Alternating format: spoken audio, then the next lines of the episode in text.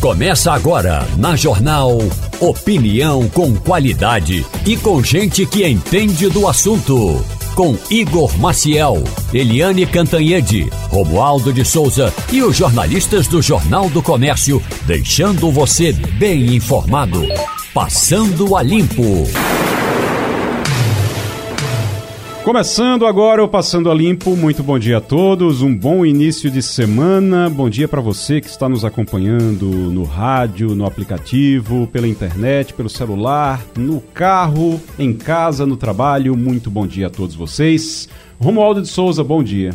Muito bom dia. Bom dia para você, bom dia também ao nosso ouvinte. Conversando agora com a jornalista Jéssica Machado, nós já destrinchamos a charada o show da Solange Almeida tem a ver porque hoje é o dia do aviador. Como ela foi do Aviões do Forró, hoje ela presta homenagem ao aviador. E é claro que é uma brincadeira, se eu estivesse aí, iria assistir ao show da ex-aviões do Forró, Igor. Então pegue um avião e venha para cá, rapaz. Venha-se embora. É, mas a passagem está pelas alturas. Ô, Terezinha Nunes, muito bom dia. Bom dia, Igor. Bom dia, Romualdo. Bom dia, Ivanildo. Ivanildo Sampaio, bom dia. Bom dia, Igor. Bom dia, companheiro da bancada. Bom dia, ouvintes da Rádio Jornal. Rapaz, é, eu estava acompanhando, ontem eu comecei, a, eu acho que 10 horas mais ou menos da noite, você já tinha as primeiras, os primeiros números da eleição da Argentina, e a gente acompanhando com bastante atenção, eu acho que fazia tempo que a gente não acompanhava uma eleição na Argentina com tanta atenção. E eh, principalmente porque você tem candidatos que desenvolvem ou aproximação ou quase que horror ao Brasil. Então a gente precisa ficar atento a isso. Milley, por exemplo, o, o Javier Milley, ele é contra Mercosul, ele quer rever as relações com o Brasil, é um monte de, de, de, de proposta é, que são boas para o eleitorado dele, mas que podem interferir na política externa do Brasil. Então a gente tem que ficar de olho. O Sérgio Massa também não é grande fã do Brasil, apesar de ser é, peronista, né, Romualdo? Apesar de kirchnerista ali, mas é, ele não é muito fã do Brasil, não. Ele não é, não é igual a Cristina Kirchner, que tem uma aproximação grande ali com Lula. É meio distante do Brasil. É, e um detalhe interessante é que Sérgio Massa, ministro da Economia, ele esteve no Brasil recentemente para pedir o aval do governo brasileiro. O governo brasileiro foi um dos avalistas para aquele empréstimo de mais de um bilhão de reais, ou seja, dá uma aliviada na economia. Mas um país que estará quase 140% ao ano de inflação, um bilhão de reais é quase nada. É, um bilhão de reais é quase nada. O, no caso de, de, dele, o bom do Sérgio Massa é que pelo menos ele tem consciência que precisa do Brasil, né? O Milei, é, ele, ele veio aqui pedir dinheiro, então ele, ele tem consciência que precisa do Brasil. No caso Na verdade, Milley... quando a ex-presidente Cristina Kirchner eh, disse para ele que ele deveria se aproximar mais de Lula e que ele não fizesse tanta firula com relação ao governo brasileiro, Cristina Kirchner, que jogou, Brasil, jogou a Argentina nesse buraco, sabe que sem o aval do Brasil, a Argentina e o Mercosul naufragam. É. Ivanildo Sampaio, você lembra de uma eleição da Argentina que chamou tanta atenção por aqui? Não lembro, não. Vejo que é, o Brasil sempre acompanhou um pouco a distância essas eleições na Argentina. Né? Uhum. Você sabe que lá, durante muito tempo, ou, era, ou você era peronista ou não peronista. Uhum. Dessa vez você. Dessa vez não. Com o passar do tempo, o peronismo foi arrefecendo, se tornando menos representativo. E hoje, como, como teve no Brasil o getulismo, não é? Lá na Argentina você tinha o peronismo, mas isso tende a acabar. O país com inflação de 140% ao ano não, não, não pode sobreviver em cima de, de ídolos do passado, de políticas do passado, que nada tem a ver com o mundo moderno.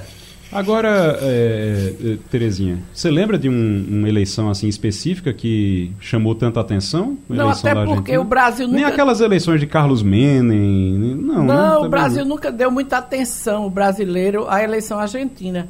A Argentina, a gente trabalha como se fosse outra coisa, né? Bem diferente. Então, nunca se falou na, na, eleição da Argentina da forma como foi falado agora.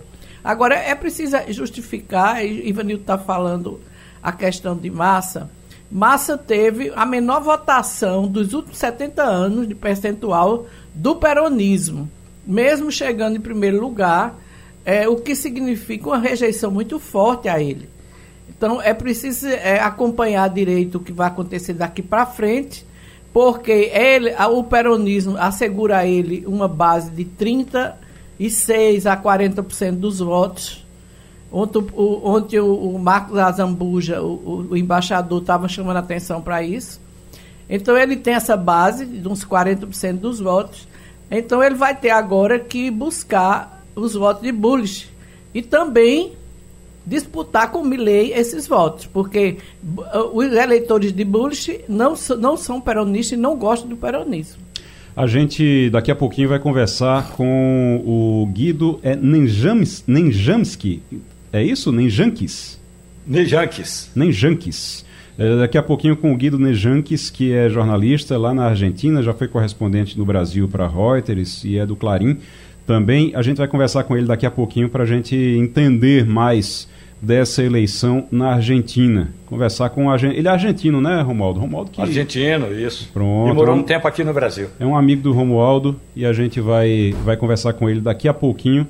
Colega jornalista, colega nosso jornalista. Deixa eu. Daqui a pouquinho a gente vai falar sobre isso com ele. Deixa eu é, perguntar agora a vocês aqui o que é que vocês estão achando, Romualdo? O que é que vocês estão achando da guerra em Gaza, da guerra de Israel com Gaza, porque a impressão que a gente tinha é que tinha dado uma parada, tinha dado uma aliviada, e agora parece que Israel voltou a atacar Gaza com tudo, está atacando o Líbano também. Isso agora começou uma coisa, é, realmente começou uma ofensiva forte, né? É, tem um detalhe interessante nessa, nesse conflito é, de Israel com o Hamas, que é o seguinte: o, a estrutura estratégica do governo israelense deu uma arrefecida, ou seja, deu uma recuada, como a gente costuma dizer na Fórmula 1, para encher o ADS, ou seja, para recarregar as energias. E agora recarregou e vai, pelo menos pelo, daquilo que a gente tem acompanhado, vai partir para cima do Hamas. É, o Ivanildo, você toda, acho que toda semana eu pergunto isso aqui. Você espera que essa guerra acabe rápido ou não? Igor, eu não acho que dois erros são igual a um acerto. Né? Eu acho que Israel, quando começou a bombardear a faixa de Gaza sem respeitar crianças, hospitais, é, residências é, da população, que já não tem quase onde morar, comete um erro. Evidentemente que Israel tem todo o direito de se, de se defender, né, de acabar com o Hamas, mas não tem o direito de matar crianças inocentes, de atirar bomba em hospitais, isso ele não tem. Eu acho que, que está havendo aí um, um, um, erro muito grande, um erro político e principalmente ceifando vidas humanas. Tem uma, uma, uma, preocupação de quando é que Israel vai entrar por terra na, na faixa de Gaza. É, não tem, já se, já se falou várias vezes que ia entrar e até agora nada, né, Teresa? Eu acho que deu um freio de arrumação. Eu acho que o, o presidente Joe Biden, pelo, pelo que fez nesse final de semana, entrando em contato com todos os países da região, está preocupado realmente com o alastramento da guerra e deu, sem dúvida alguma, um freio de arrumação em Israel. É, ressaltando, inclusive, com declarações né, de que é preciso preservar as vidas humanas. Então, por exemplo, ele teve também uma, uma conversa com o Papa. É, o Papa fez a mesma colocação para ele. Ele é um, um, homem muito religioso, o Biden. Então, eu acho que agora ele, ele tomou o pé lá. Inclusive, esse final de semana, quem estava dando informações sobre as negociações com o Egito eram os Estados Unidos e não Israel. De forma que, para mim, os Estados Unidos entrou porque está preocupado também com a imagem americana e dos próprios israelenses no momento em que há uma grande matança de população civil. O Romualdo, faz pelo menos o que umas duas semanas que Arthur Lira está de folga, né? Ele está viajando fora de Brasília. É duas semanas ou é mais do que isso já? É duas semanas ele foi é, à Índia, depois à China Lembrando que o presidente da Câmara dos, eh, da Câmara dos Deputados no Brasil assumiu também a chefia do parlamento do G20, das 20 maiores economias do mundo. Então, Arthur Lira, que já nadava de braçadas aqui no Brasil, inclusive é bom lembrar que Arthur Lira é hoje presidente da Câmara, porque o PT decidiu apoiar Arthur Lira. Então, Arthur Lira, que já nadava, nadava de braçadas aqui no Brasil, resolveu agora ser o chefe do parlamento desse G20. E aí está há duas semanas por lá, absolutamente nada se votou aqui em Brasília. Há uma certa desculpa em função do feriado, mas nada justifica o fato do vice-presidente não ter comando suficiente para botar nada em votação. Tentou colocar algum assunto lá em votação, não conseguiu, e aí agora a expectativa é de que, com o retorno de Arthur Lira, a pauta volte ao normal. Da mesma forma como Lula, que está se recuperando de cirurgias que fez, o presidente da República hoje já vai despachar no Palácio do Planalto. Ele ainda não quer se deixar deixar se fotografar, porque ainda está meio se, digamos, se convalescendo de uma cirurgia que fez nas pálpebras e outra nos quadris.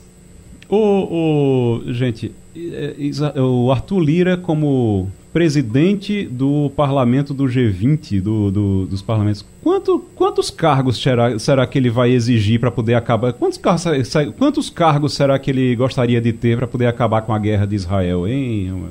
Olha, eu acabo com a guerra de Israel, mas eu, eu quero... na Caixa Econômica Federal e a presidência da estatal. Até agora ele não conseguiu, mas ele já tem nome para todas as 12 vice-presidências e da presidência da Caixa Econômica Federal. Ele não é. vai sossegar, como a gente diz no interior de Pernambuco. Ele só vai assentar o facho depois de conseguir 12, 12 vice-presidências e a presidência da Caixa Econômica. Ele quer a Caixa Econômica para ele. Será que ele acaba a guerra se derem a, a Caixa Econômica para ele? Olha, pode não acabar a guerra lá de Israel, esse conflito de Israel com Hamas, mas ele acaba uma guerra interna, porque o PT também quer essas vice-presidências e Arthur Lira precisa delas para os seus aliados. Já em conexão conosco, já conectado conosco, o Guido Nejanques, que é jornalista, já foi correspondente no Brasil para Reuters, do Clarim. Muito bom dia aqui. Buenos dias, Guido. Muito bom dia para você feliz de estar em contato com vocês, colegas muito queridos, como, como Aldo, de muitos anos, e com, com uma cidade, uma, um estado do Brasil que eu amo, que é, é Recife e Pernambuco, né? Coisa boa. É, onde eu passei muitos momentos felizes da minha vida. Que bom. Guido, é, seja muito bem-vindo aqui ao à Rádio Jornal, ao Passando a Limpo, e eu vou começar lhe fazendo uma pergunta sobre essa eleição. Muita gente ficou surpresa com a, principalmente com a distância do Sérgio Massa para o Javier Milei. É, Esperava-se que fosse mais apertado, mesmo o Massa já aparecendo na frente ali em algumas pesquisas recentes, mas esperava-se que fosse bem apertado. É, e foi foi apertado, até porque você tem menos de 10 pontos percentuais de um para o outro, mas foi uma distância maior do que se esperava. Quem é o favorito para o segundo turno? Para onde é que vão os votos da terceira colocada, da Patrícia? Bom, é, respondo por partes, né? A primeira, a primeira, começo pelo final. A coligação Juntos pela Mudança, Juntos por el Cambio, ela é conformada por conservadores, né, para simplificar, conservadores, e por social-democratas, né, partido da União Cívica Radical, partido centenário, mais que centenário, é, um dos partidos tradicionais da Argentina. É, eu diria que então essa coligação logo mais vai deixar de existir, tal como conhecemos ela hoje, né? É, porque o, o, digamos a parte das social-democracias social-democratas, eles vão é, apoiar Sérgio Massa no, no segundo turno de novembro, né? É, e a parte mais conservadora, liderada pelo ex-presidente Maurício Macri e pela candidata Patrícia Bullrich, provavelmente alguns deles irão com Javier Milei e outros vão se declarar presidentes né, e darão liberdade a seus eleitores. É, nesse contexto, é, diferentemente do Brasil, a legislação argentina permite um funcionário de governo, nesse caso, ministro de fazenda da Argentina, de economia da Argentina, Sergio Massa, se apresentar como candidato, não tem des, desincompatibilização, não tem. É, o Sérgio Massa corre com. É, o, o, ele ocupa o lugar de favorito, porque tem os instrumentos do governo, né, tem a máquina do governo, e mesmo numa situação é, de economia caótica, como a Argentina tem nesse momento, ele tem muitos recursos, tem e tem a, a, a, política tradicional do peronismo, principalmente na província de Buenos Aires, que representa 40% é, do total de eleitores do país, para é, ocupar esse lugar, sem dúvida, de favorito para ganhar a eleição de novembro e a presidência da Argentina pelos próximos quatro, quatro anos. Agora bem, uhum. só para só finalizar, Sim.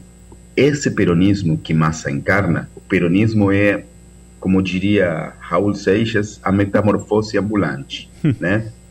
Esse, esse peronismo é um peronismo muito diferente ao peronismo que liderou no passado, estou falando no passado, uma liderança que acabou, a liderança da Cristina Kirchner, né? um peronismo diferente, é um peronismo que eu diria é mais pragmático, é menos é, contestatário, menos briguento com os poderes formais da Argentina, né? É, Sérgio Massa é um político de diálogo, de pragmatismo, e, e ele tem todas as condições para é, liderar esse, entre aspas, novo peronismo que surge dessa eleição. Ô Guido, você está nos dizendo então que ele é diferente do governo que hoje ele integra. Seria isso? Do, do qual hoje ele faz é. parte. Eu, eu, eu, eu, digo isso Olha. porque quando começou, quando começou aqui, quando se formaram o, a, as candidaturas, os palanques, eu, eu venho dizendo aqui há muito tempo, rapaz, a situação dos argentinos não é fácil. Porque você tem que, que escolher entre um sujeito que, o Javier Milei, que é uma pessoa problemática, eu acho que até do ponto de vista é, é, cognitivo às vezes, ele tem problemas realmente que são muito sérios, tem um discurso Visíveis. muito... Visíveis. É, é, exato. E você tem e, o Sérgio Massa, que é o ministro da Fazenda do país que está quebrado com 140% de inflação. Então não é uma decisão muito fácil, é uma coisa muito complicada. Mas você está dizendo que o Sérgio Massa, então ele é ele é, ele é diferente, a perspectiva sobre ele de futuro é diferente daquilo que a gente vê no governo de, de Fernandes hoje. É, isso ficou muito claro para mim, no, assim, na trajetória do Massa já evidencia, evidencia isso. Uhum. Mas também no discurso da vitória de ontem que ele deu, é, com ele tendendo pontes para muitos setores da economia, da população argentina, que eh, o kirchnerismo tradicionalmente brigou com eles. Por exemplo, o agronegócio, né? Agronegócio que é, digamos assim, o único setor da economia argentina que eu diria que é world class, né? Uhum. Igual ao Brasil, digamos assim, um agronegócio de ponta, é, com tecnologia, com inovação, com investimento, que ele sustenta boa parte do, do setor comercial argentino, das exportações do país, né? Hum, que é um setor que há mais de 15 anos praticamente eh, o kirchnerismo vem enfrentando de forma sistemática, no discurso e nos fatos. Eh, bom, aí apareceu um massa ultra pragmático, tendendo uma ponte muito firme para o agronegócio. Hum. Javier Milei não deu uma palavra para o setor. Massa tendendo pontes para as mulheres. Massa tendendo pontes para os setores, como eu disse, social-demócratas da União Cívica Radical, tradicionalmente enfrentado ao peronismo. É, e a parte de Juntos por el Câmbio, eu acho que também vai pesar muito o desânimo que eles têm. Muitas pessoas, eu acho que a participação no segundo turno será mais baixa, né? Porque parte desse setor de Juntos por el Câmbio, Juntos pela, Juntos pela Mudança, não participará da eleição. É, e também, assim, respondendo a tua pergunta, a gente vê a trajetória do Massa. Massa fez um discurso, por exemplo, tentando conectar com muitas das ideias que durante a campanha defendeu Patrícia Bullrich. Por exemplo, ordem, segurança, são coisas, conceitos é, que, em geral, o kirchnerismo abandonou, subestimou sempre, né? principalmente esse de ordem. E, e eu acho que é, Massa tem esse pragmatismo. Ele foi prefeito de uma cidade de é, pequena, município pequeno que fica próximo à cidade de Buenos Aires, uhum. Tigre, né, conhecido pelos pelos rios, é um uhum. passeio importante é, nas, nas, nas, enfim, fora da cidade de Buenos Aires. Foi um prefeito pragmático que focou, por exemplo, na questão de segurança, que é uma pauta cara, não agenda progressista, digamos assim, é, progressista entre aspas do kirchnerismo. É uma agenda é, cara aos conservadores que Massa defende e defendeu muito bem. Por isso eu insisto. É, ontem à tarde, eu sinceramente para mim não foi uma grande surpresa. Uhum. É, sim, foi sur foi surpresa a, a, a vantagem, né? Que o Massa abriu seis pontos. Isso sim, não era esperado mas é um candidato que ele atrai votos de diferentes setores ideológicos da sociedade. Vamos aqui com Ivanildo Sampaio, a gente está conversando com o Guido Nejanques, que é jornalista, correspondente do Brasil para Reuters, do Clarim também, conversando com a gente aqui. Ivanildo Sampaio. Bom dia, Guido. Ô Guido, é, as pesquisas mais recentes mostravam sempre Milei liderando as intenções de voto dos argentinos. Quando chegou o dia da eleição, é, os números não mostraram o que as pesquisas é, mostravam. Eu pergunto a você, ele teria cometido algum erro estratégico às vésperas da eleição? É, eu diria que eu não vários. É, um deles hum, a briga com o Vaticano, né? É, a briga com o Papa Francisco. Eu acho que isso provocou uma mobilização importante de setores ligados à Igreja Católica é, que reagiram a um discurso lunático, eu diria, de um dos assessores do Milley no, no ato final da campanha dele. É, perdão, aqui tem minha filha passando por trás. é, Sem problema. Para quem nos está vendo no, no YouTube, né? Uhum. É, eu diria que foi completamente innecessário, erro não forçado, né?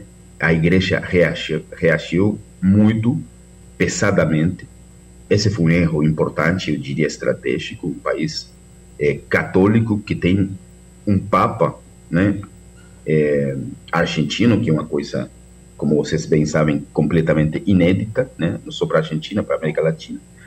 É, e depois tem uma, uma candidata a deputada, que eu diria que é uma espécie de Carla Zambelli argentina, digamos uhum. assim, é, que ela, enfim, ela aparece mais é, por propostas assim bizarras, né? Que é por proposta de fazer contribuições importantes à sociedade, e a resolução de problemas que a sociedade tem.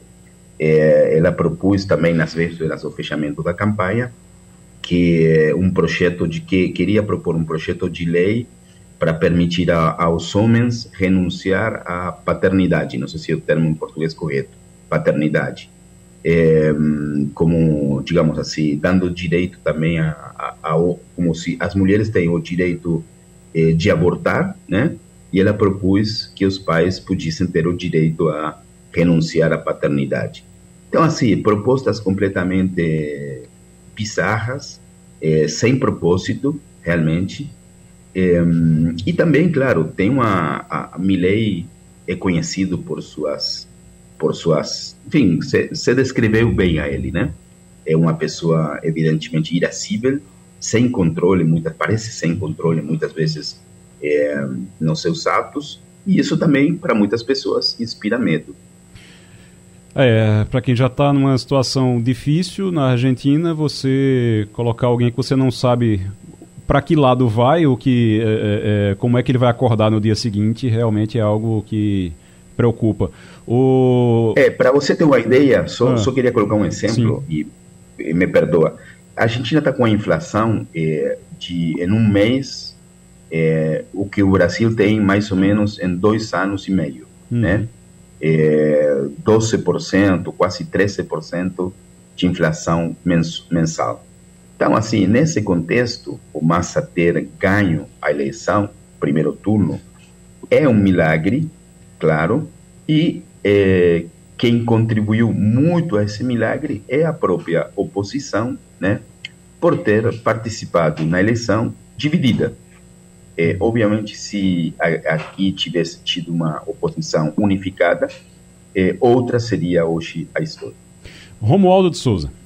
Guido Nejanques, bom dia para você. Guido, eu imagino ontem à noite, quando saiu a primeira prévia, que a Patrícia já se viu fora do segundo turno, ela deve ter se reunido com o Maurício Macri, tomado um Cabernet Sauvignon lá de Mendoza e dito o seguinte: ó, nós não vamos subir no palanque nem de Milley, nem de Sérgio Massa. Agora, isso de certa forma pode aumentar, Guido, o índice de abstenção que foi altíssimo no primeiro turno. Você avalia por aí?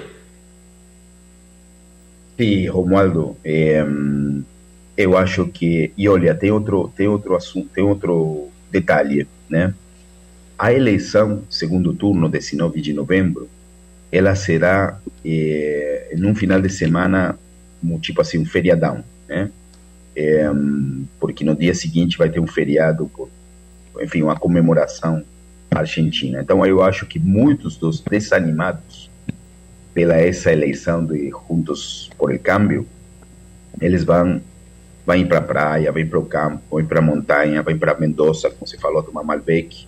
É, e eu acho que isso também é, vai, é, digamos, quem mais vai sofrer com isso é o voto opositor, né? o voto que já está desanimado vendo como um candidato que é ministro da Fazenda, de uma economia é, em frangalhos, digamos assim, é, lidera é, é, ou tem as maiores chances de levar a presidência argentina pelos próximos quatro anos.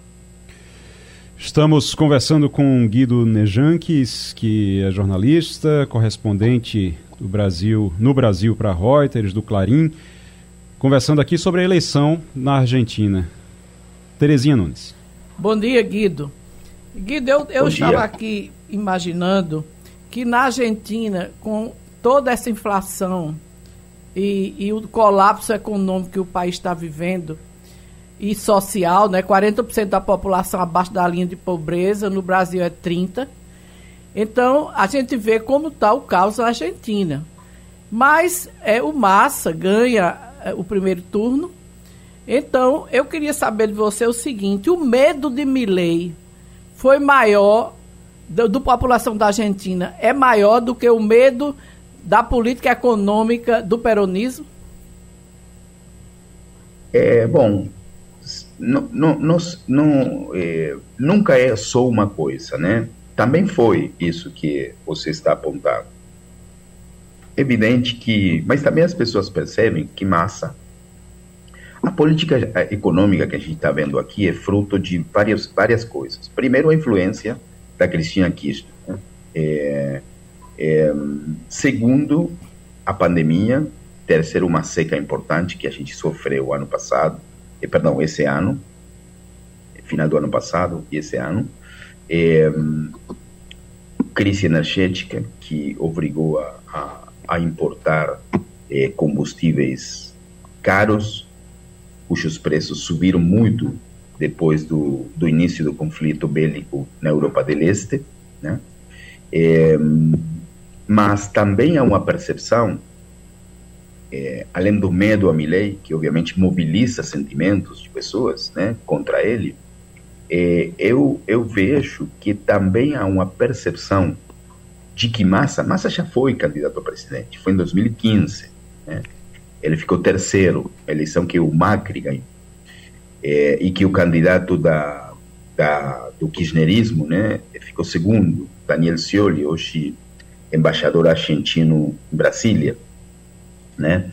É, e Massa, evidentemente, ele não, não assina embaixo de uma economia é, completamente estatizante, como a, a economia que a Cristina Kirchner sempre favoreceu. Massa é um, é um advogado é, percebido como um, um, político pragmático, né? É, mais próximo, digamos assim, é, aos Estados Unidos. Ele foi muito, teve umas falas muito contundentes em relação ao conflito, é, enfim, desatado no Oriente Meio é, semanas atrás, né? Então é um é percebido como, um, enfim, um político do peronismo tradicional, né? Mas à direita, o centro-direita, desenvolvimentista, hum. diferente a é, o kirchnerismo que eu diria que se a gente tem que colocar dentro de uma de um parâmetro ideológico seria mais à esquerda. Então também isso, isso também acho que é importante salientar. Muito bem. Guido Nejanques conversando conosco aqui, correspondente do Brasil para Reuters, do Clarim. Muito obrigado. Aqui a gente vai voltar a falar sobre a eleição na Argentina, Guido, e eu já vou aproveitar aqui e lhe fazer um convite para nos próximos dias a gente mais uma vez, vamos conversar aí sobre sua agenda, mais uma vez a gente entrar aqui para conversar sobre no decorrer desse segundo turno até a eleição, a eleição do segundo turno, que é no dia 19, né? Dia 19 de novembro próximo. Então, daqui para lá a gente conversa novamente. Volte sempre. Muito obrigado, é, sempre à disposição e um, uma honra falar com vocês. Daqui a pouquinho conversar, tentar uh, conversar aqui sobre o, essa reunião do PT que aconteceu, uma plenária municipal do partido aqui em Recife. E tinha uma expectativa, tinha gente dizendo: não, o PT vai chegar lá e vai dizer que apoia João Campos, que está com João Campos, vai reforçar isso. Não foi bem assim, né, Terezinha? Não foi bem assim. Inclusive, o prefeito estava sendo esperado na reunião. Ele havia dito que iria para a reunião do PT. Por quê? Porque o PT do Recife, que está fechado com ele, é, tanto que tem duas secretarias no município, o PT do Recife já tinha pensado em colocar na nota, na nota oficial que foi distribuída, já o apoio explícito a ele. Então ele só iria numa condição dessa. Quando ele viu que não havia essa unanimidade toda, e aí não seria somente o PT do Recife, que foi o PT pernambucano para lá, então ele viu que não havia essa possibilidade e cancelou a ida. Ah, então essa é informação importante. Exatamente. Então uhum. houve, houve essa, essa movimentação e Humberto fez um discurso realmente contundente, dizendo que não tem nada acertado, que não tem nada resolvido. Até falou que, se for preciso, o PT tem nomes para disputar a eleição de prefeito. Vamos, vamos inclusive, ouvir o senador Humberto Costa. Está conosco na linha agora. Senador, muito bom dia. Bom dia. Uma alegria falar com você, Igor, falar com Terezinha, falar com todos os ouvintes da Rádio Jornal. Estamos aqui, eu, Terezinha Nunes, Ivanildo Sampaio e Romualdo de Souza. O senador, essa reunião eu estava dizendo aqui, tinha gente que estava com a expectativa de que ontem o PT dissesse vamos apoiar João Campos e pronto, está resolvido. Não está resolvido dessa forma, tem muita água para passar debaixo dessa ponte ainda, né, senador? É, na verdade a reunião foi a primeira de um conjunto Oi? fazer na cidade. Acho que está tá cortando um pouquinho a ligação, senador. Está cortando? Melhorou agora, vamos lá. Então, na verdade, essa é a primeira de uma série de plenárias e reuniões que nós e na própria cidade, não é? é? Essa reunião ela foi importante porque ela fez um aceno claramente que a nossa perspectiva é preservar e manter as alianças políticas que nós temos construído, inclusive no Recife. No entanto, e a nota coloca também, e o que nós discutimos lá, é que isso é uma, uma construção. Né? Uhum. O PT é um partido que tem hoje uma força política que precisa ser respeitada, tanto no Estado quanto na capital. Nós temos hoje dois senadores, temos um deputado federal, nós já governamos a cidade do Recife por três vezes, nós já fomos para o segundo turno mais três vezes. Então é um, é um partido que precisa ser considerado e precisa ter o seu valor é, respeitado, precisa ter um protagonismo. Então, antes de fechar definitivamente um acordo com o prefeito do Recife, que eu acho que vai ser a tendência, é o que nós queremos também, ele vem fazendo uma boa gestão, mas tem que haver muitos entendimentos. Primeiro, nós não queremos discutir somente o Recife, queremos discutir outros municípios onde PT e PSD têm interesses em comum, ou têm interesses antagônicos, ou podem ser construídas relações importantes. Segundo, nós queremos saber qual é o espaço que o PT terá nessa campanha, qual é o protagonismo do PT nesse processo, né?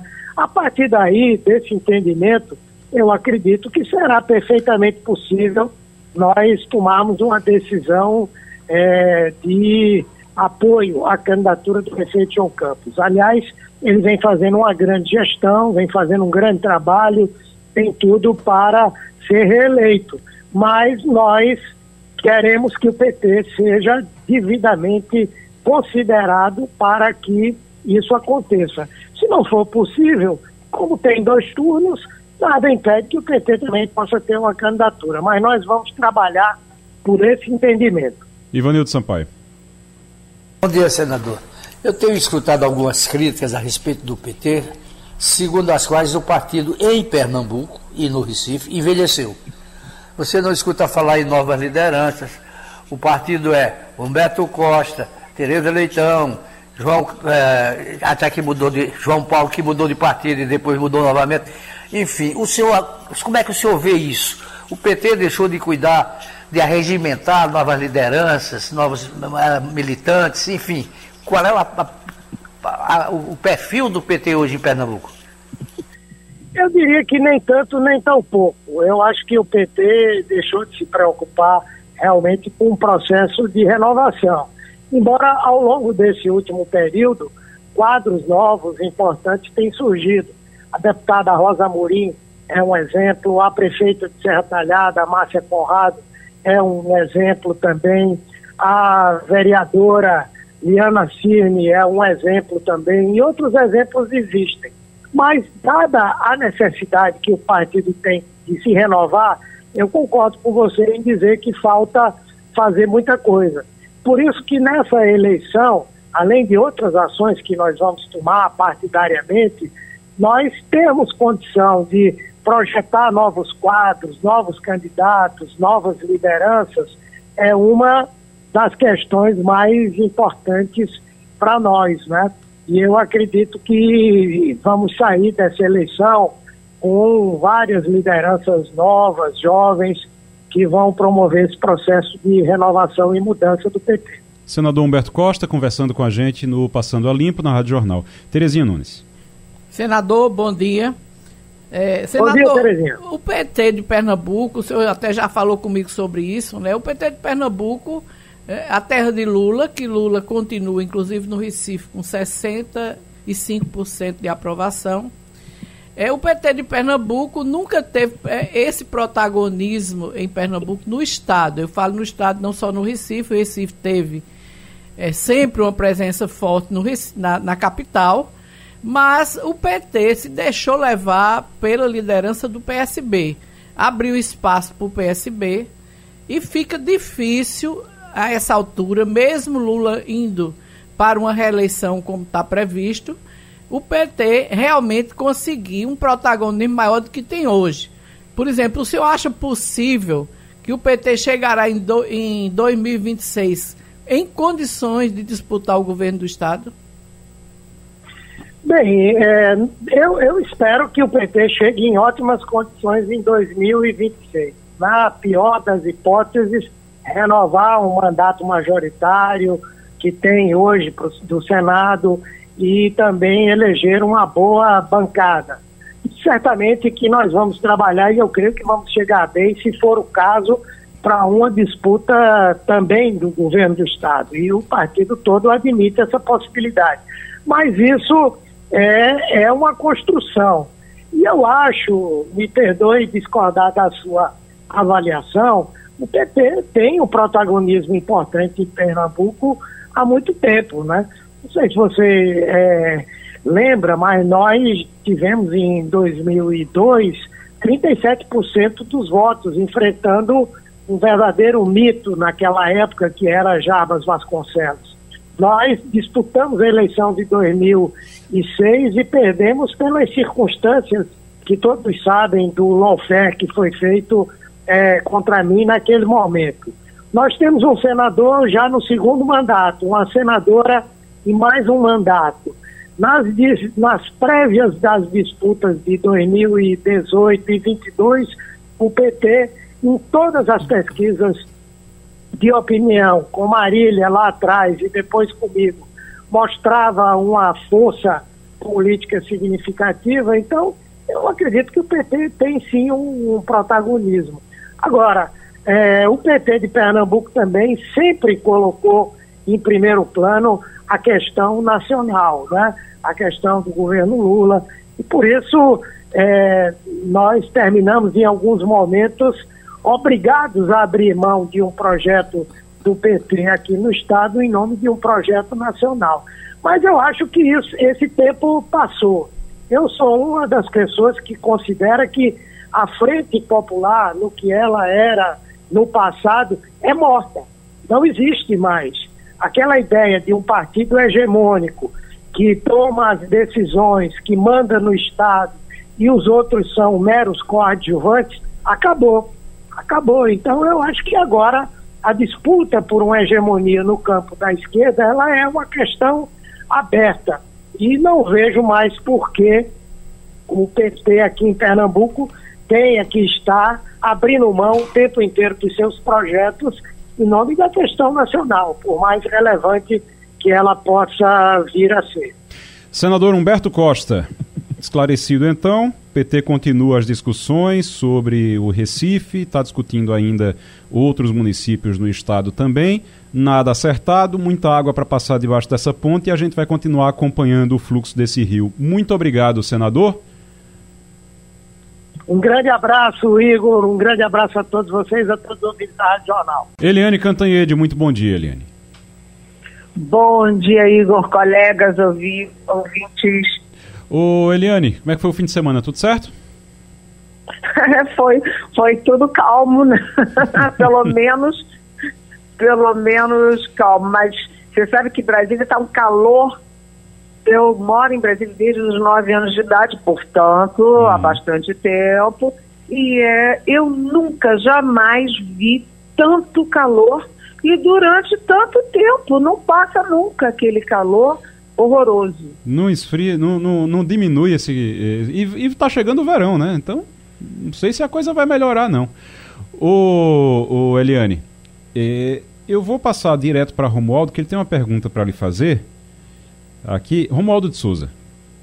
Eliane Cantanhede, muito bom dia para você. Eu não aguento, eu não aguento mais o marasmo no Congresso Nacional e até com essa, digamos, esse tratamento do presidente Lula, o Palácio do Planalto literalmente estão as moscas. Agora, Lula retorna, retorna hoje ao Planalto, retoma atividades lá, tem até duas agendas no Palácio do Planalto, e no Congresso, Arthur Lira, o todo-poderoso chefe do parlamento do G20, também volta a instigar a política brasileira.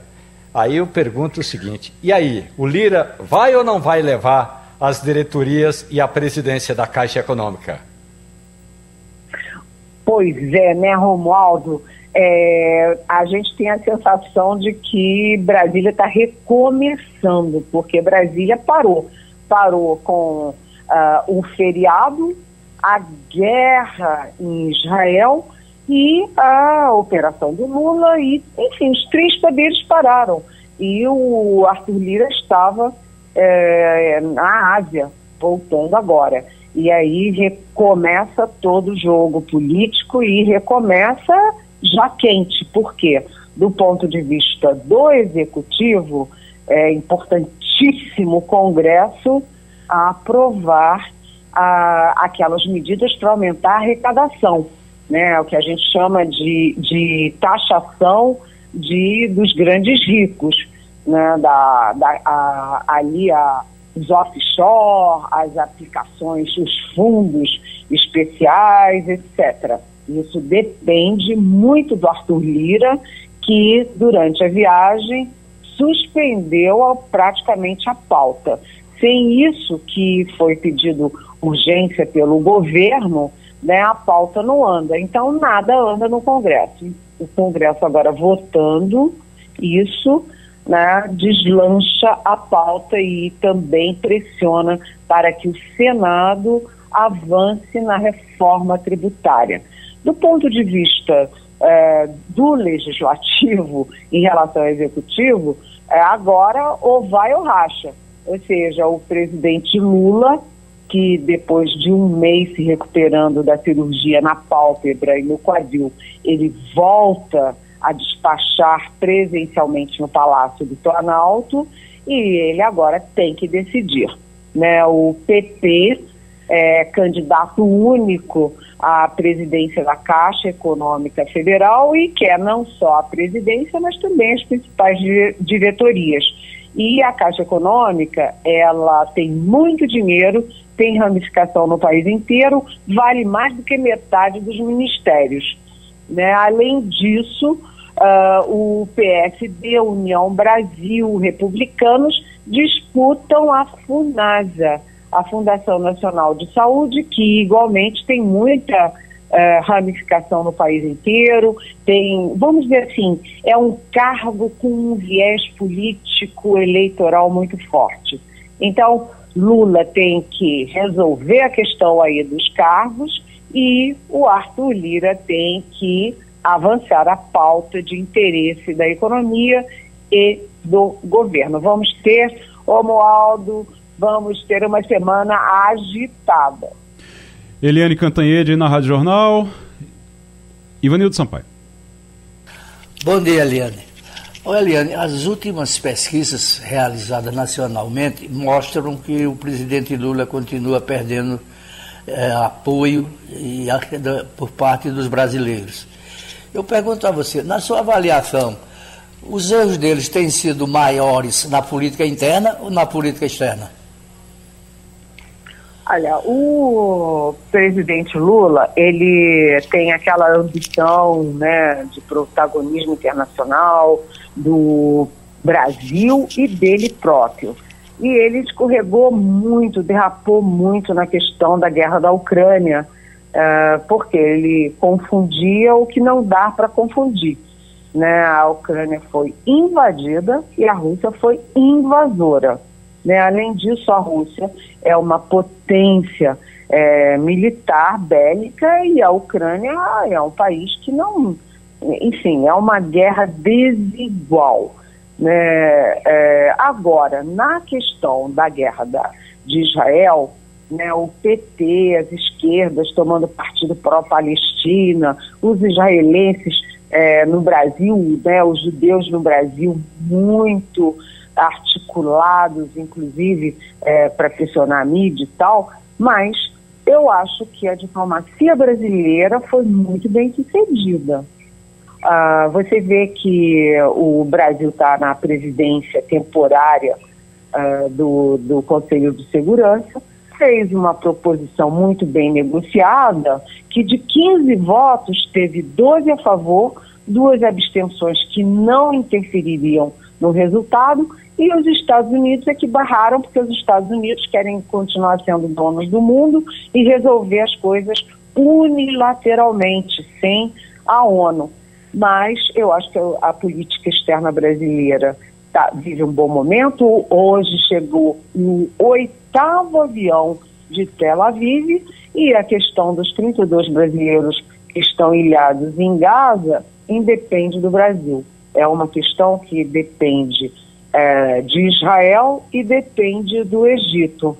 E os dois é que fecharam a fronteira, abriram hoje apenas para a entrada é, da, da, ajuda humanitária, dos caminhões com ajuda humanitária, mas não para a saída dos nossos brasileiros e outros estrangeiros que estão ilhados lá.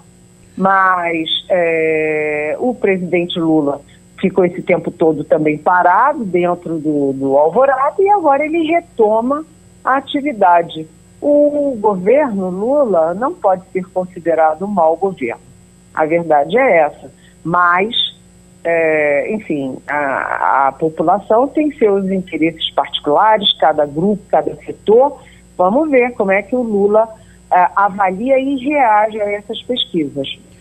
Eliane Cantanhede na Rádio Jornal. Eliane, quem está aqui conosco também é Terezinha Nunes, que ele fazer uma pergunta. Bom dia, Eliane. Eliane, a família Bolsonaro não para de, de dar vexame, não é isso? Inclusive, agora internacionalmente, não é só no Brasil, mas na Argentina, o deputado Eduardo Bolsonaro foi impedido, teve uma fala cortada em função da defesa de armas. Ou seja, como você vê essa questão da família Bolsonaro estar saindo do Brasil para tentar é, apoiar candidatos em outros países dessa forma? Oi, Terezinha, realmente é o fim da picada. Se o Eduardo Bolsonaro, que é deputado federal, né, e que em 2018 foi o deputado federal mais votado do país, uh, vai ajudar o candidato deles, né, da extrema-direita, esse Javier Milei, que é considerado maluco pelo próprio ex-professor, né, é, o Eduardo Bolsonaro é aquele ajuda que candidato nenhum quer, né?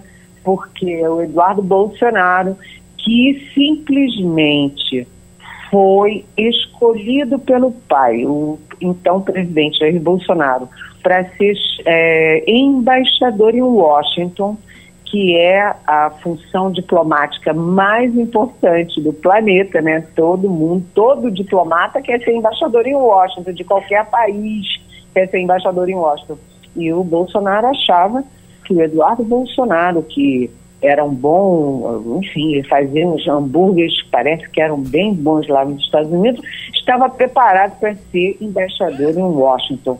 Aí ele chega na Argentina, em plena eleição, e num programa de televisão, ele, em vez de falar de, de saúde, de educação, é, de é, inclusão social, é, de inflação, ele vai falar do quê?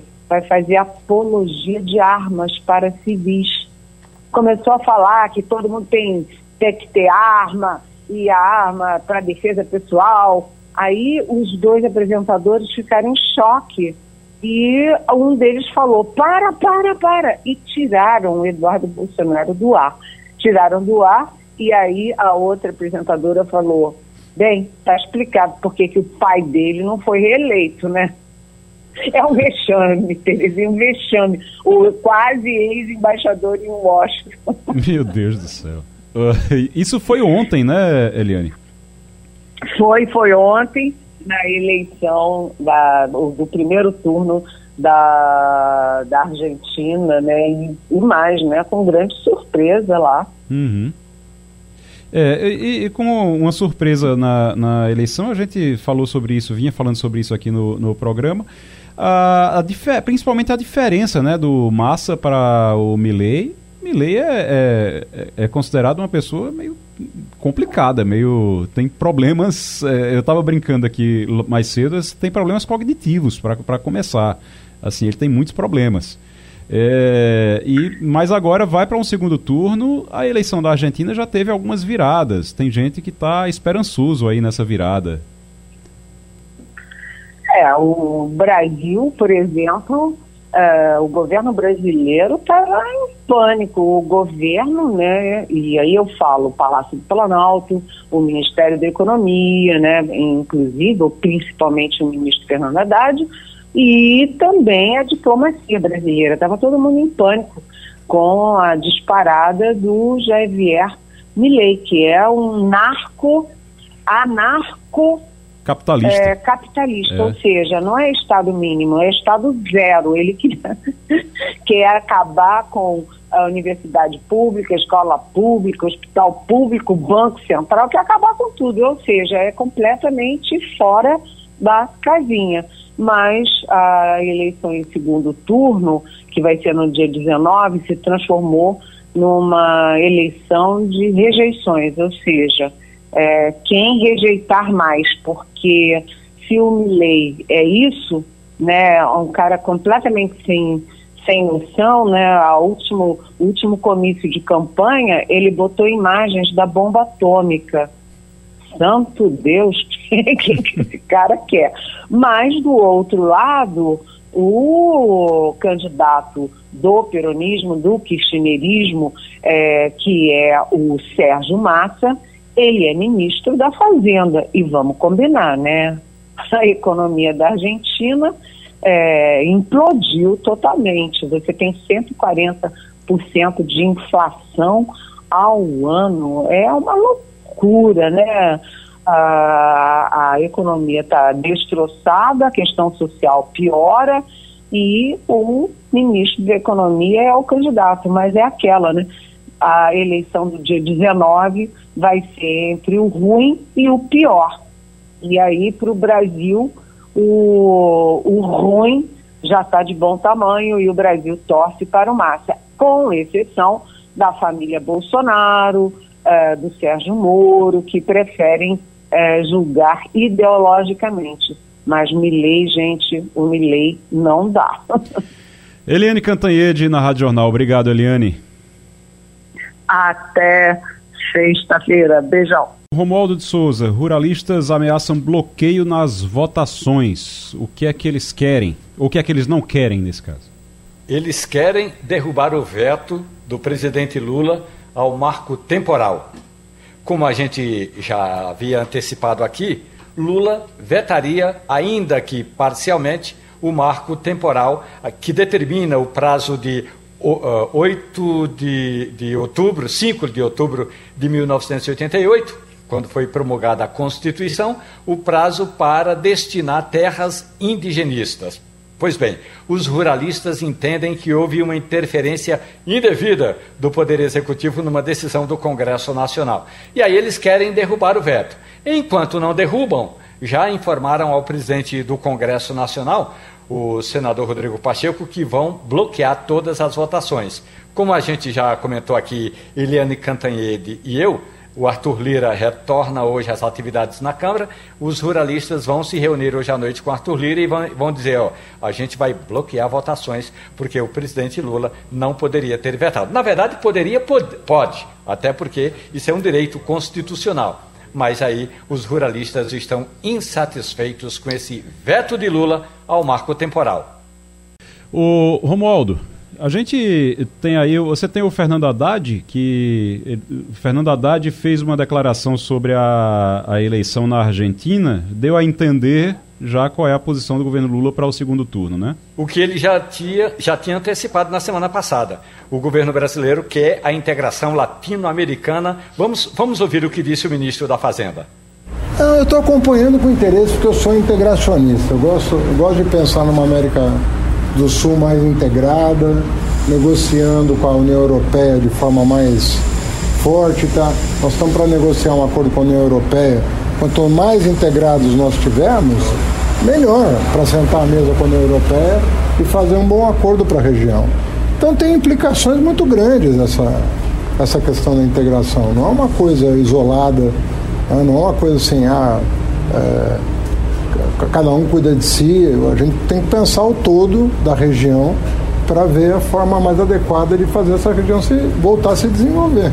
Estamos aí há muitos anos sem desenvolvimento. Miller Nós vamos voltar a desenvolver. preocupa menos? Se a gente é? falado que é uma possível vitória do Miller. Não, a gente acompanha com interesse sempre, tá bom?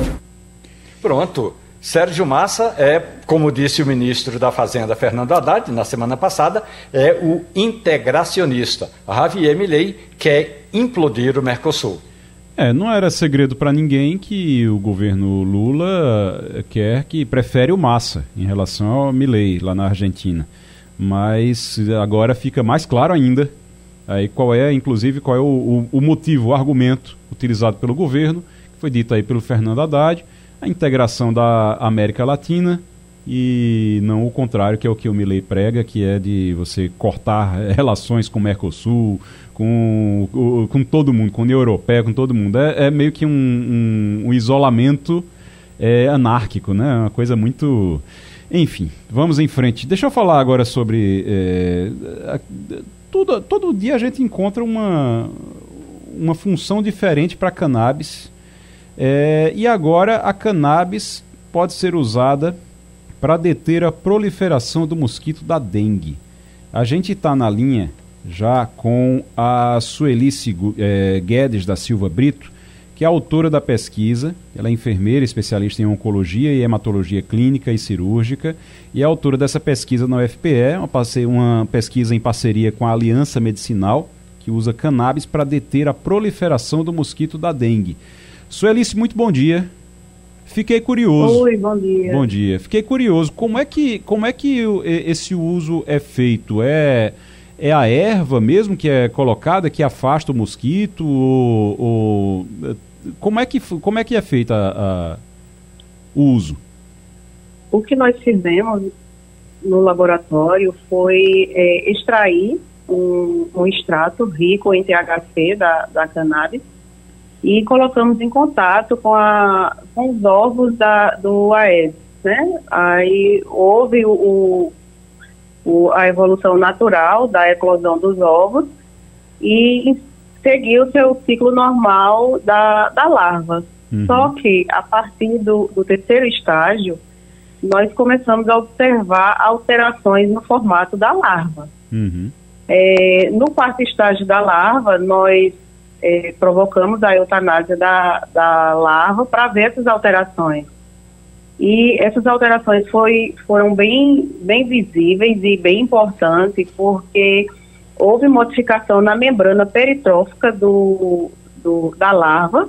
Essa membrana, ela protege todo o intestino do, do, da larva, né, que passa ali toda a alimentação, tudo, fazendo sua função natural. Só que essa alteração impede que o funcionamento do, do organismo da larva funcione normalmente, podendo levar ela à, à sua morte, uhum. e não seguindo seu ciclo normal, seu ciclo natural. Então atuaria ali na, na larva para evitar. Na o... larva. Uhum, entendi. O Ivanildo Sampaio. Bom dia, doutora. Olha, eu tenho Bom um dia. certo receio com, com pesquisas que que ainda não estão muito sedimentadas e, e confirmadas, Isso, são, pelo são risco que se tem de você ter uma mutação no, no, no infeliz dessa infeliz dessa nave e você criar um bicho mais perigoso do que o que tem hoje. Nós temos esse risco? Se, se nós temos esse risco? Sim. Não, a princípio não. Agora, é, eu, eu foco que, que a gente precisa ainda fazer outros exames, outras análises para finalizar o estudo uhum. e poder chegar num resultado concreto. Muito bem. Suelice Guedes da Silva Brito é autora da pesquisa, é enfermeira especialista em oncologia, hematologia clínica e cirúrgica. Está conversando com a gente sobre essa pesquisa da UFPE em parceria com a Aliança Medicinal que usa cannabis para deter a proliferação do mosquito da dengue. Terezinha Nunes. Professora, eu tenho visto muito ultimamente pesquisas, levantamentos, enfim, muita aplicação da cannabis em uma série de, de, de, de doenças, inclusive. Eu, uhum. eu mesmo acompanho as crianças com microcefalia e o uso da cannabis nas crianças com microcefalia reduziu muito as convulsões. Então, uhum. realmente, a gente vê que tem, tem efeito e muitas, e tem muitas propriedades medicinais. Agora, o que a gente vê hoje também, por exemplo, na internet, é uma série de informações. Ah, a cannabis serve para isso, serve para aquilo, serve para aquilo outro. De repente parece que tão, estão vendo a cannabis quando, como a saída para tudo. Como é que a senhora avalia essa questão? É, a, a, cannabis realmente ela, ela serve, serve para uma série de, de, finalidades, né? Cada parte da planta você pode explorar alguma função da, pra, da cannabis para alguma, alguma finalidade. Mas, ao meu ponto de vista, eu acho isso maravilhoso. Inclusive, é, nós aqui estamos investindo em outras pesquisas, outros estudos também e a cannabis, ela pode não ser a solução para tudo, mas ela, ela é a solução para muita coisa. Muita coisa. E, e no futuro aí bem próximo, eu espero, que possamos aqui na universidade explorar é, de forma livre e, e explorar de um todo, porque para poder explorar é, alguma parte da planta, nós temos que fazer parceria, nós temos que entrar na justiça, ter a burocracia toda para poder a gente ter acesso, e isso dificulta um pouco. Nesse caso, vocês fizeram uma parceria com a, com aliança, a aliança. Com a aliança. Como é que funciona? A, a parceria é porque eles têm autorização para o, o cultivo e aí vocês aproveitam para poder fazer a pesquisa também, seria isso? Isso, porque a autorização da, da aliança ela dá direito para fornecer produtos de, de cannabis, produção, cultivo né, da, da planta, produção de, de produtos derivados da cannabis e também insumos para pesquisa. Ô, Suelice, eu fiquei é, curioso ainda em relação. Você disse que você falou como é que atua na larva ali a, a cannabis, para poder, pode até uhum. matar ali a, a o, o, mosquito, ele nem vai se desenvolver. Mas uhum. é, isso seria utilizado como? Seria utilizado através de um tipo de inseticida, alguma coisa assim? Na é uma prática. possibilidade. Uhum. Mas para isso a gente precisa explorar os outros resultados para poder chegar em um produto, um produto final. Entendi. Entendi. Isso teria um impacto é, biológico também, não, de você? Porque todo é, o mosquito da dengue, ele transmite a, a, a doença, é muito ruim. Arbovirose. A, a arbovirose, mas é, nesse caso, não seria, teria um risco biológico também de você eliminar o mosquito de vez? É, não tem problema quanto é, a isso? Poderia se fazer um controle epidemiológico. Uhum. Entendo. É o que se poderia fazer, mas é, isso só depois de, de vários estudos, de, de, outras pesquisas também. Uhum. Entendi. Romualdo de Souza, para a gente encerrar. Professora, muito bom dia para a senhora, parabéns pelo bom seu trabalho. Dia. E a gente sabe, professora, e eu gostaria de ouvir a sua opinião também, que todas as vezes em que pesquisas são feitas nesse campo, há que haver uma determinação, ou pelo menos uma ação judicial. Eu lhe pergunto, essa etapa foi resolvida? É, ação judicial com relação à pesquisa? É, há que haver um pedido de autorização para que seja feita a pesquisa. Em algumas universidades, inclusive na Universidade Católica de Goiás, os pesquisadores não conseguiram autorização justamente porque há um certo receio é, de perda é, de controle é, desse processo todo da pesquisa, professora. Isso quando, quando o plantio é feito dentro da universidade.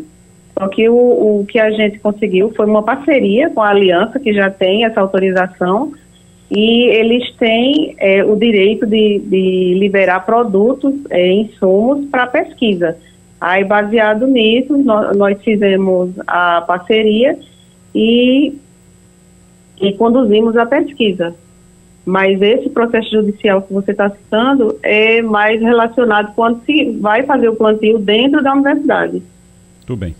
Suelice Guedes, autora da pesquisa, é, que essa parceria com a Aliança Medicinal, que usa cannabis para deter a proliferação do mosquito da dengue. Suelice, muito obrigado pelas informações, muito obrigado, parabéns pela pesquisa. Nada. E volte sempre aqui ao Passando a Limpo.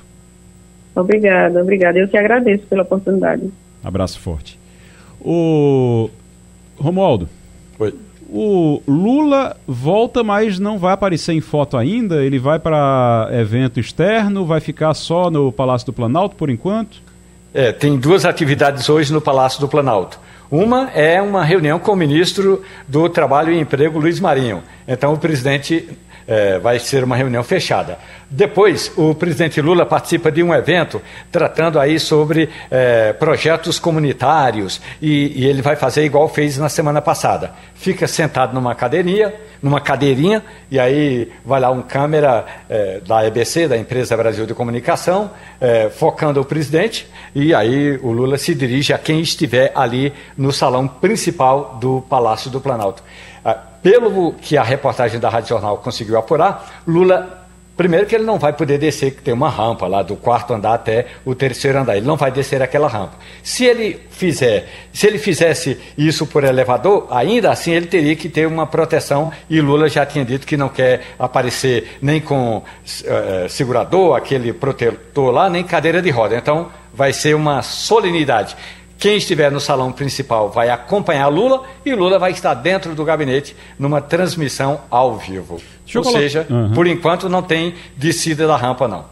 Eu, deixa eu colocar uma, uma situação para vocês aqui, Terezinha também. Terezinha, é, é, eu estou vendo aqui, a gente ouviu agora há pouco o senador Humberto Costa e ele fez uma declaração, uma declaração, uma declaração forte. Ele disse que naquela configuração que existia, a Frente Popular, naquela configuração, é bom sempre lembrar isso, é morta. Ele usou essa expressão. Frente Popular é morta. A gente nota, apesar de tudo que se vem falando, ah, porque o PT vai apoiar o PSB, ah, porque eh, tudo certo, mas a gente não vê isso na prática e essa declaração é forte. Essa declaração hoje, aqui no Passando a Limpo, do, do senador, foi forte. E outra coisa que eu estou vendo aqui, é o que existe um afastamento, é como se houvesse um afastamento realmente. O PSB ficou menos governista depois que Márcio França foi obrigado a trocar de ministério. E tem dados sobre isso, dados em relação às votações no Congresso. Até o dia 12 de setembro, 93% do PSB votava com o governo. 6,8% votava com a oposição. 93% votava com o governo, 6,8%, 7% votava com a oposição. Depois do dia 13 de setembro, que foi quando houve a mudança, essa fidelidade diminuiu de 93% para 74%. E o PSB, 25% do PSB passou a votar com a oposição. Era 7%, passou para 25%. O número de, de deputados que passou a votar com a oposição nesse, nessas votações a partir de 13 de setembro. Então, acaba que chama bastante a atenção isso. É um motivo de. Está aparecendo realmente um afastamento? Está esgarçando o tecido ali? A informação que eu tenho é que sim. Entendeu? Hoje já há, inclusive, do, nos ministérios do PT, dentre os ministros do PT, é, a clara impressão de um distanciamento muito grande do PSB do governo Lula. É, é, a gente, e hoje, inclusive, é, é importante ressaltar isso, de repente, a Alckmin, que entrou ontem no PSB, está sendo visto no Palácio do Planalto como uma pessoa de confiança para melhorar o relacionamento do PSB com o PT. Então, realmente há uma, um problema muito sério não foi digerido a questão do Márcio França, dele ter sido preterido no Ministério dos Portos e Aeroportos e ganhar um pedaço do Ministério de Alckmin, que é um, um ministério de pequena e média empresa que Lula criou só para dar uma função a Márcio França. Uhum. Márcio França é muito forte em São Paulo, tá? Então há realmente uma preocupação do PT hoje com esse distanciamento. Ele é real, ele é real, Agora, aqui em Pernambuco tem a questão de Lula também, né? A força que Lula tem, a aproximação é, grande com o PSB de Eduardo Campos, não tanto quanto, quanto o PSB de João Campos, mas do de Eduardo Campos. E hoje o que a gente sabe é que Alckmin hoje é quem está segurando o apoio de Lula a João Campos. Não é mas... é mais o PSB, é Alckmin. Quem vem bancando isso seria Alckmin nesse momento. O Ivanildo, você concorda com a afirmação do senador Humberto Costa que o, a Frente Popular é morta naquela configuração que a gente conhecia? Eu diria que está nos seus estertores, não é? Uhum. Mas é, o, o senador tem razão. O, ele precisa também, eu acho que ele avaliou isso, o PT encolheu. E ele tem que se, o partido tem que se movimentar para voltar a ter alguma liderança no Estado, né? Ele não convenceu quando disse que tem a prefeitura de Serra Talhada, é, é muito pouco para a dimensão que o partido já teve. Eu acho que, que é, o PT vai ter que procurar novos caminhos. Romualdo de Souza, vamos encerrar? É, eu espero que a gente agora tenha, nesta semana, uma importante é, análise da parte do presidente Lula da Silva. Lembre-se que o Supremo Tribunal Federal só tem 10 ministros. Lula ainda não indicou o substituto de Rosa Weber. E a Procuradoria-Geral da República está com uma interina. Isso não é bom. Romualdo de Souza, Ivanildo Sampaio, Terezinha Nunes, muito obrigado a vocês pela participação aqui. Muito obrigado a você, ouvinte, pela audiência. Você que está nos acompanhando agora ao vivo. Você que pode nos acompanhar também pelo podcast, nos principais, eh, nas principais plataformas de podcast. Você pode acompanhar também o Passando a Limpo. Daqui a pouquinho o Germano já está subindo tudo, todo o arquivo para as plataformas. E você também nos acompanha de madrugada, né, Chaves? Né, Chaveiro? De madrugada. Qual é o horário que, que passa? Às duas da manhã, né? Duas da manhã também. Você pode acompanhar também o Passando a Limpo. Aliás, é reprisado todo dia, toda madrugada, se acompanha o Passando a Limpo também. Muito obrigado, um grande abraço para você. A Rádio Jornal apresentou opinião com qualidade e com gente que entende do assunto. Passando a Limpo.